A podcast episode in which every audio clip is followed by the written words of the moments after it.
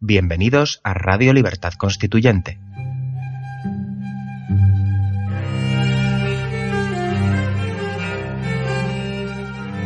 Están escuchando El Factor Republicano, un programa de la serie Nuestros Fundamentos. Presenta Pedro Manuel González.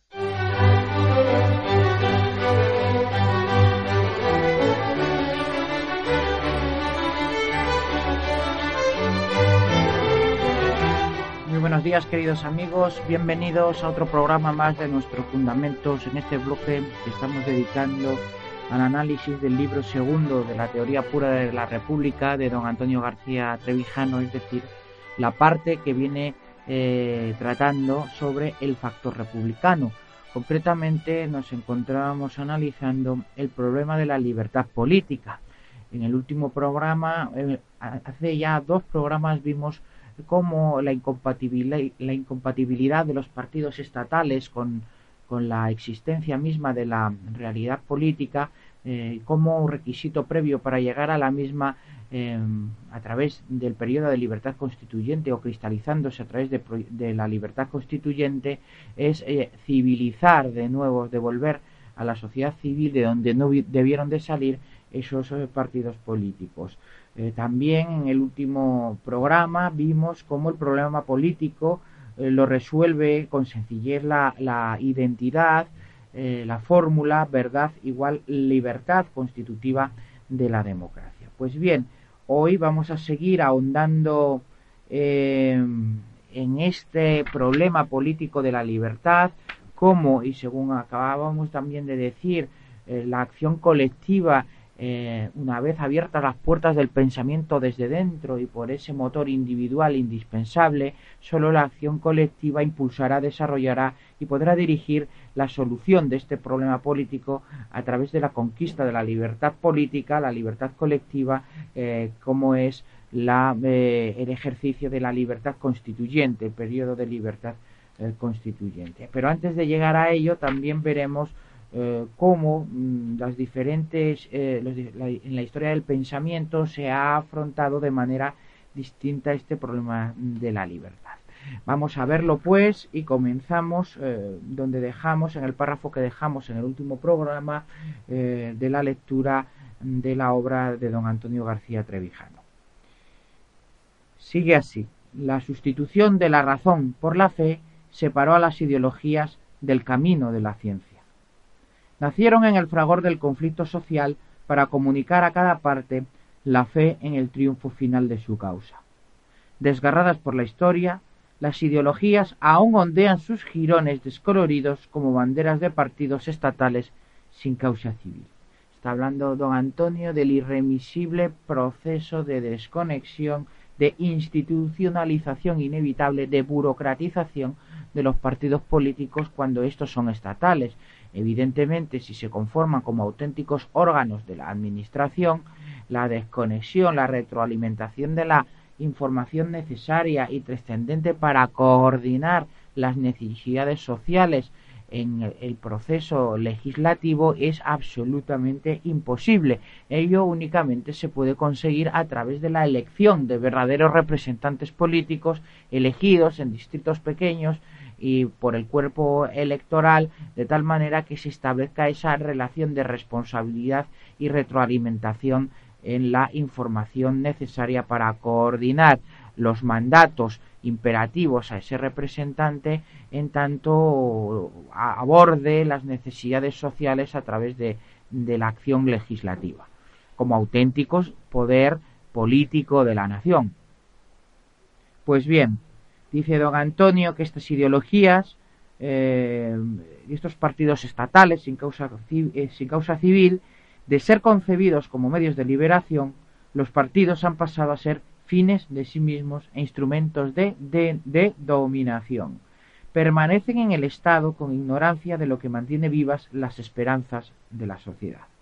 Esa ignorancia podemos decir, hay añadir nosotros, es como decimos, fruto de esa ausencia de la precisa retroalimentación de esa información eh, trascendente, coordinadora de las necesidades sociales con las leyes precisas para ello. No pueden resolver el problema de la falta de libertad política porque ellos son la causa que la alimenta y la reproduce. Descubierta la naturaleza del problema y el modo de resolverlo, con la democracia, la libertad política se encuentra en el estadio preliminar de la acción colectiva que ha de conquistarla. En el terreno político no hay solución sin acción. Es más, tratándose del problema político, la acción ha de estar presente en la teoría que lo resuelve. Los factores personales que se comprometen en ella ya no son subjetivos, pues conocen mucho más de lo que sienten o padecen. Saben que, en la acción colectiva está la práctica de la teoría y la teoría de la práctica política. El problema se hace operativo cuando su resolución deviene causa y fin de la acción. La verdad pensada solo puede ser descubierta creyendo en la acción que la realiza. Vemos lo que anunciábamos en la introducción al programa de hoy, cómo después del primer paso, que es esa apertura de puertas del pensamiento interior, individual, indelegable, de la misma manera que no existe un estómago colectivo, no puede existir un cerebro colectivo, sino que se hace preciso ese autoconvencimiento a través de esa sencilla eh, identidad, en verdad igual, en libertad que vimos en el problema anterior. Continúa el señor Trevijano como sigue. La acción colectiva que impulsará, desarrollará y dirigirá la solución del problema político, ya estamos en el paso siguiente a esa apertura de puertas interiores del cerebro, del pensamiento propio, viene dictada por la especificidad de sus fines y de sus medios. La conquista de la libertad colectiva no puede imitar las acciones de los partidos o de los sindicatos.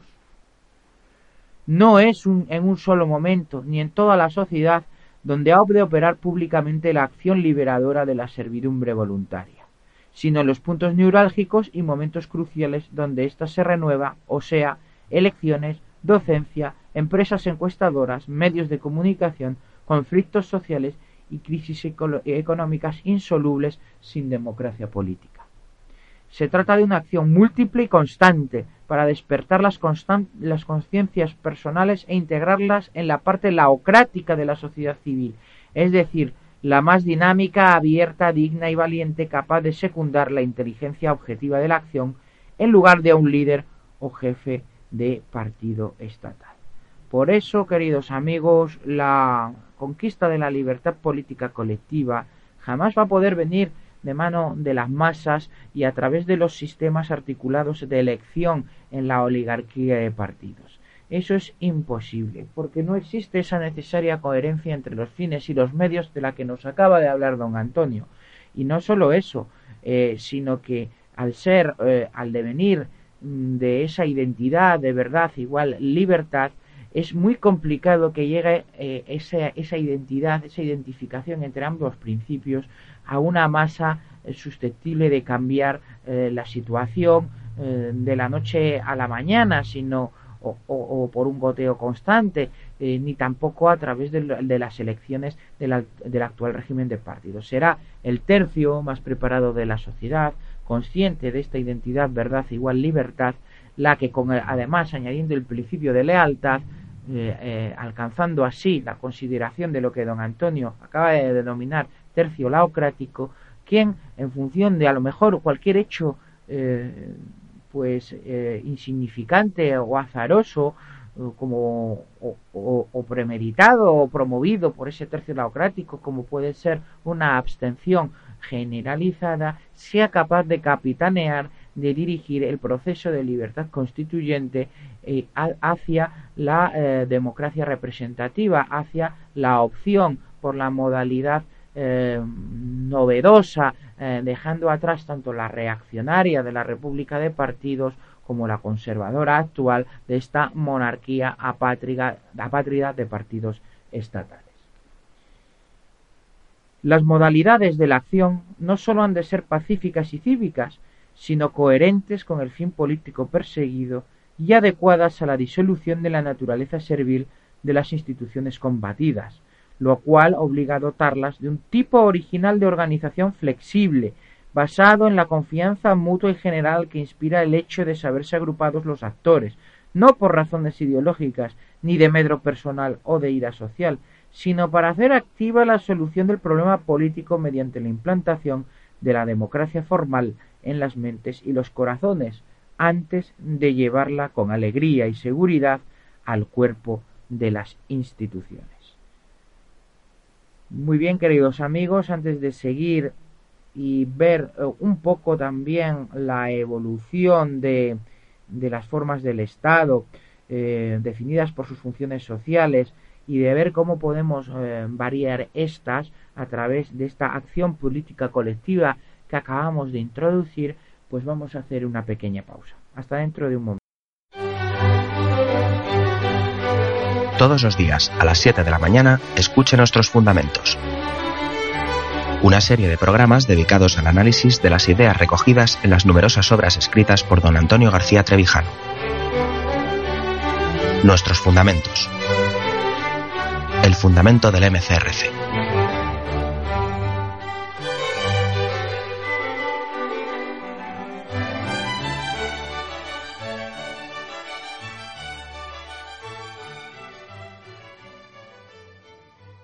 Ya de vuelta, queridos amigos, vamos a continuar con el análisis del problema político de la libertad y su la forma de resolución. Como decía, se hace preciso, y así lo hace don Antonio, una pequeña introducción sobre la forma de aquello que queremos de variar la forma de Estado y gobierno, para ver cómo incide en ella esta acción política colectiva de la que estamos hablando. Sigue don Antonio. La forma de Estado no se define por sus funciones sociales. Estas pueden variar, como lo argumentó Max Weber, sin que por ello se altere su forma.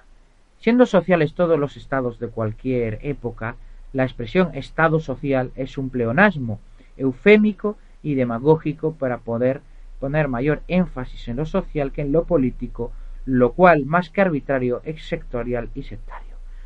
recordemos que nuestra Constitución española comienza definiéndose, definiendo a España como un Estado social y democrático de derecho, eh, ahí hay un doble pleonasmo. Social son todos los estados.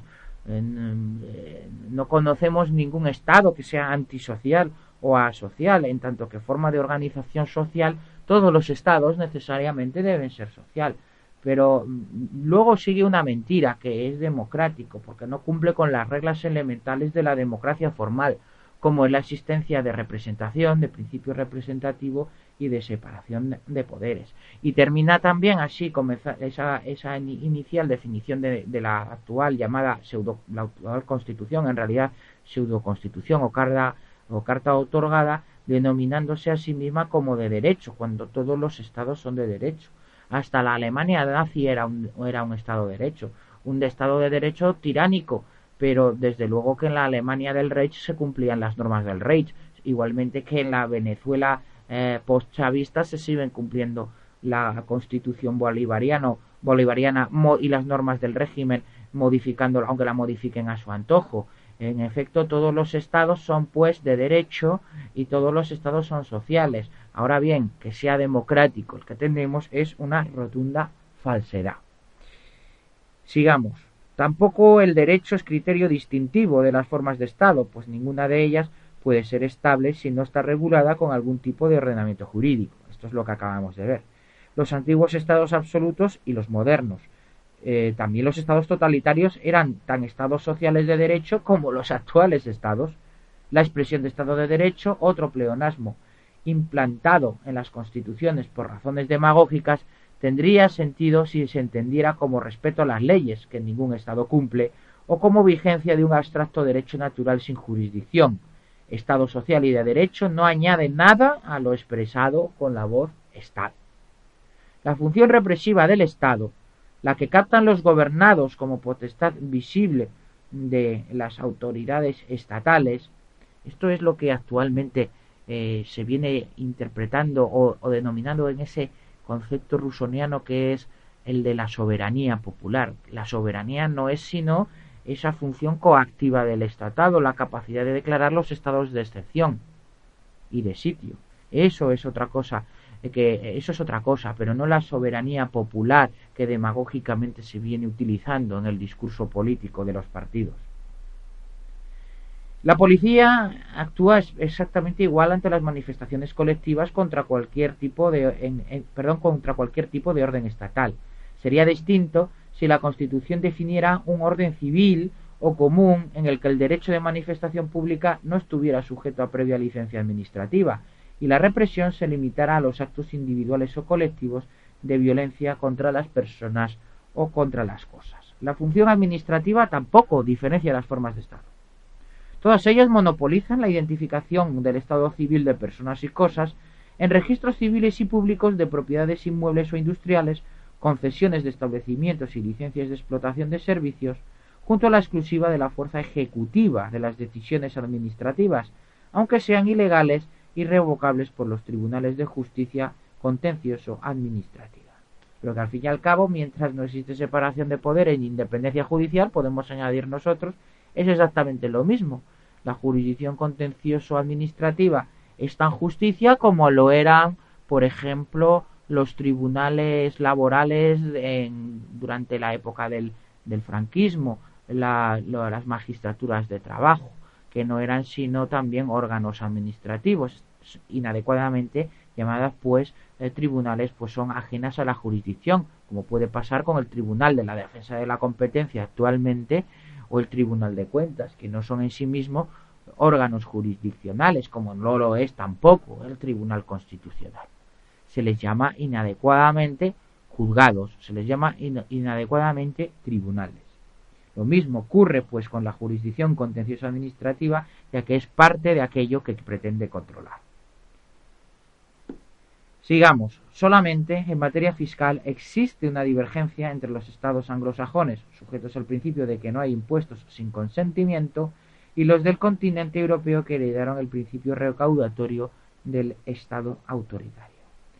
Es fácil distinguir de las monarquías de las repúblicas por la persona que ocupa la jefatura del estado, pero sólo la mente analítica puede descubrir las diferencias de estructura y de función pública que, que separan y distancian a unas repúblicas de otras. Para llegar a ver esa diferencia específica no debemos fijar nuestra atención en la parte variante de la estructura estatal llamada elemento político, pues esa parte es la que define con la forma de gobierno y lo que aquí interesa saber es la idea pura de la república.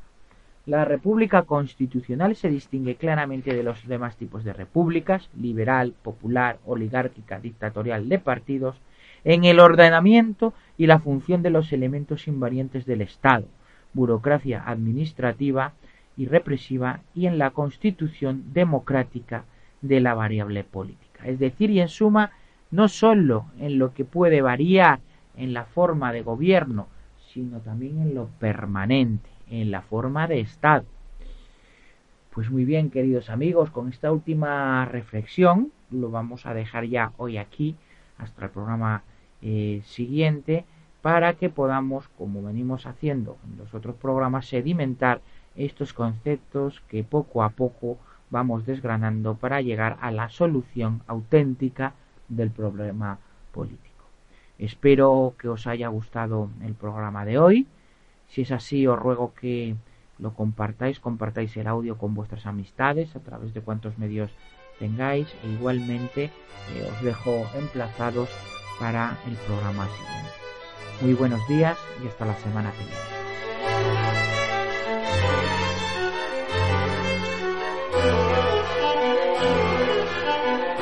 Gracias por haber escuchado nuestros fundamentos. No olviden visitar la parrilla de programación en la nueva página web del Movimiento de Ciudadanos hacia la República Constitucional, en la dirección www.mcrc.es. Radio Libertad Constituyente. La libertad viene en nuestra busca.